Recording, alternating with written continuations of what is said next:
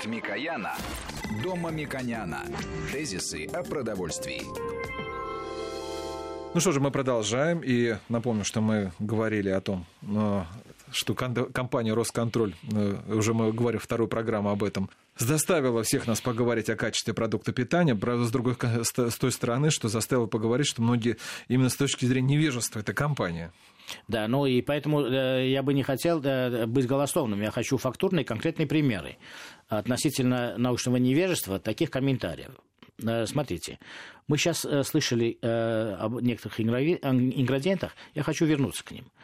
Например, было объявлено, что коллаген, содержащее сырье, это вот суррогат для мясной промышленности. Вообще вопиюще было объявление, что в некоторых мясных продуктах есть мясо птицы, а с потребительской точки зрения этих людей, если мясо птицы дешевое, значит, оно плохое. Хотя все стремятся иметь и дешевое, и очень качественное мясо. То есть производство э, мяса птицы и стало базовым для Российской Федерации, потому что мы усилий много направили в этом направлении в рамках национального проекта. Это было э, целевой задачей и правительства, и инвесторов, и банков, которые это поддерживали. А сейчас мы получаем не э, качественный комментарий одного из экспертов, который влияет на э, дальнейшее развитие и э, необходимость э, совершенствования этого сектора. Поэтому я бы хотел э, в защиту и мяса птицы выступить, и э, тех функциональных, очень важных продуктов, которые имеют большую биологическую ценность для э, пищевых продуктов.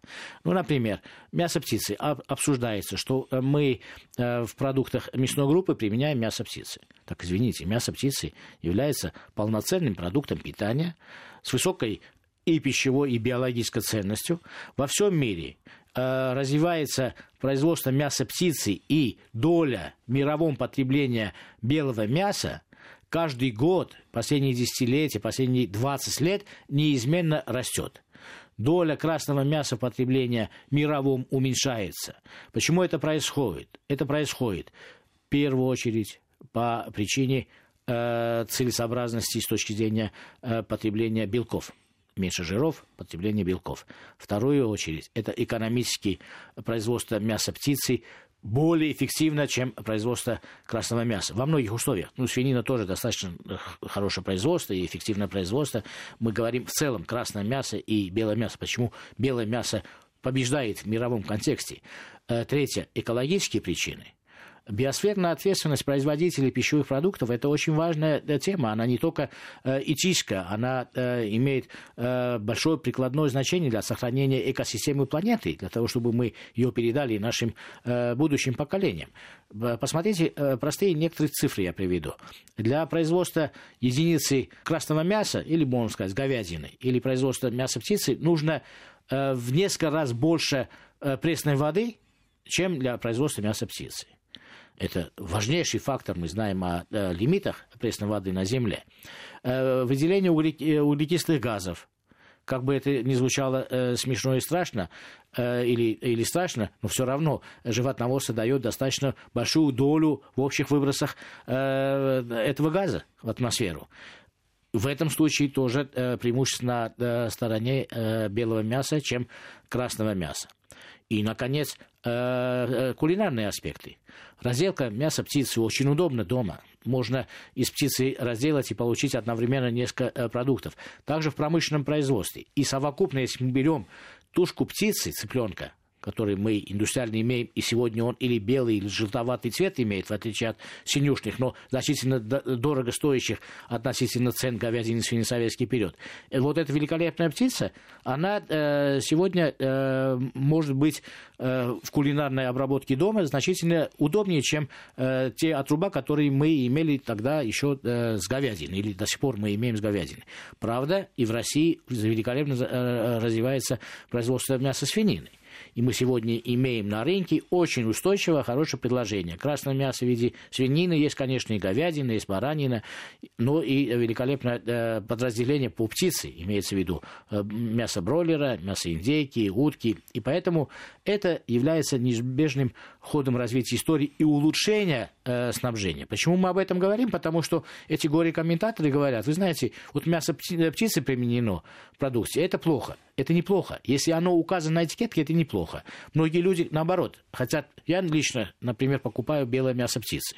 Я разделан покупаю, потому что через тушку я покупаю, ну, это лично мои предпочтения, кость и жир, мне это не нужно. Поэтому я предпочитаю белое мясо птицы. Хотя мне врачи говорят, что ты должен есть темное мясо птицы, потому что там как раз коллагена больше, это для мышц, сосудов, э, суставов лучше вместо того, чтобы отдельно э, пить препараты для э, суставов. Да? Поэтому, в принципе, это вопрос удобства приготовления. Поэтому мясо птицы является великолепным продуктом, который популяризируется, применяется и рекомендуется диетологами и учеными. А комментировать, что мясо птицы э, плохое, а потом уже в подробностях мы не успеваем догонять и исправлять эту глупость, остается впечатление у людей, что это, если и дешево, тем более, это э, плохо. Кроме этого, есть такие нюансы, которые они берут из технической э, э, спецификации и выдвигают в э, поле э, широкого обсуждения. Ну, например, э, птица, когда обрабатывается, то же самое относится и к свинине и так далее.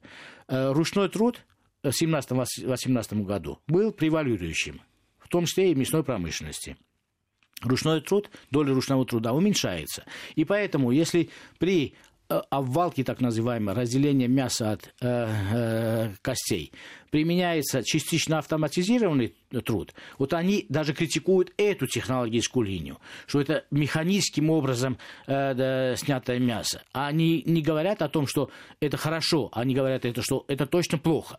То есть э, я могу сказать, что на московском мясокомбинате в 50-е даже годы из цеха в цех мясо перевозилось на повозках вот, э, э, гужевым транспортом. Это что, означает хорошо?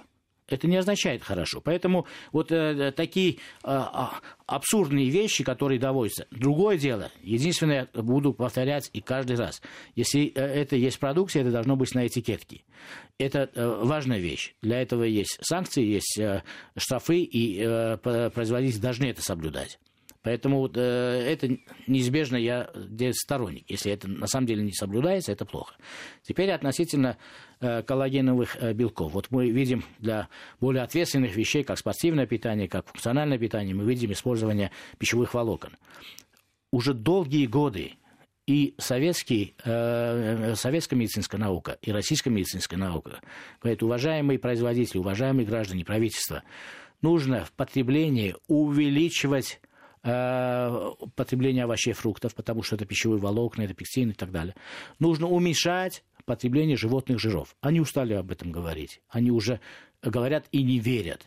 Есть прямые установки правительства, что лучше э, уменьшать жиры, увеличивать э, потребление э, овощей и фруктов. Овощи и фрукты дорогие, но одновременно такие же функции есть э, в волокнах, которые содержатся в анатомии животного. Слава богу, мы сегодня выпускаем огромное количество э, животных, которые имеем полностью здесь, Продуктов. в убое животных, потом, которые убиваем, и продуктов убоя здесь. То есть анатомия животного сегодня представлена у нас значительно больше, чем это было, когда импорт был 30%. Когда был импорт 30%, в этих 30% 30% еще дополнительно. То есть каждый третий килограмм, э, например, по свинине, приходил в виде жира, который они не едят.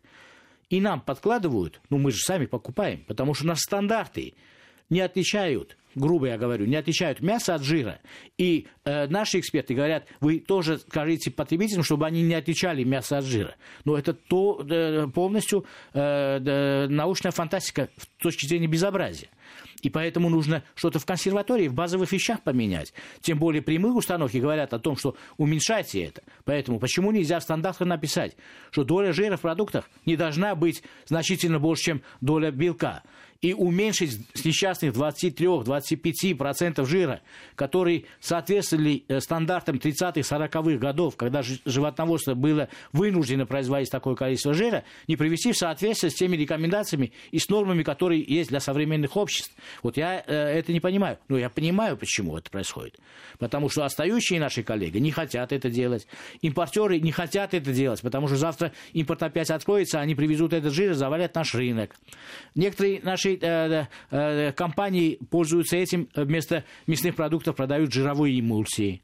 Поэтому все это идет во вред. А, да, а наши комментарии идут в разрез э, с правильными действиями и правильным вектором развития пищевой промышленности. Поэтому я считаю, что мы об этом должны говорить и должны правду донести до потребителей. Да, может быть, хорошо, что Росконтроль вот сейчас выступил с такой инициативы, скажем, или с таким анализом того, что у нас происходит, потому что, смотрите, мы стали гораздо более внимательно смотреть на этикетку и по-другому смотреть, потому что если нам сейчас вот говорят, что ГОСТы это правильно, то мы сейчас уже понимаем, что ГОСТы у нас это неправильно, потому что их надо отменять и заменять, потому что это ГОСТы от, соотносились, с, когда было технологически, э, мы отставали очень сильно от Запада. Сейчас технологии практически сравнялись, ГОСТы Но не поменялись. вот то, что вы говорите, Валерий, это э, не популярно, потому что э, фетиш э, ГОСТа, якобы в пищевой промышленности, он должен быть, как в прошлом веке. А в других отраслях мы считаем, что это инновации и нужно меняться. Ну, например, э, в машинах. Если автомобили выпускались по, ГОСТу 1954 года, мы бы были в негодовании.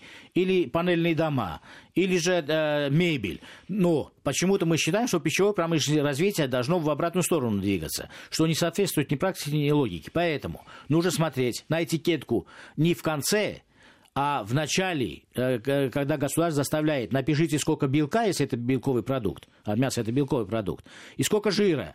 Если э, в составе жира больше, чем белка, то этот продукт мы не рекомендуем ни производителю, ни потребителю. Ну что ж, я благодарю Машек Мамиканяна, президента местного совета Единого экономического пространства. Программу провел Валерий Санфиров. Всего вам доброго. Тезисы о продовольствии.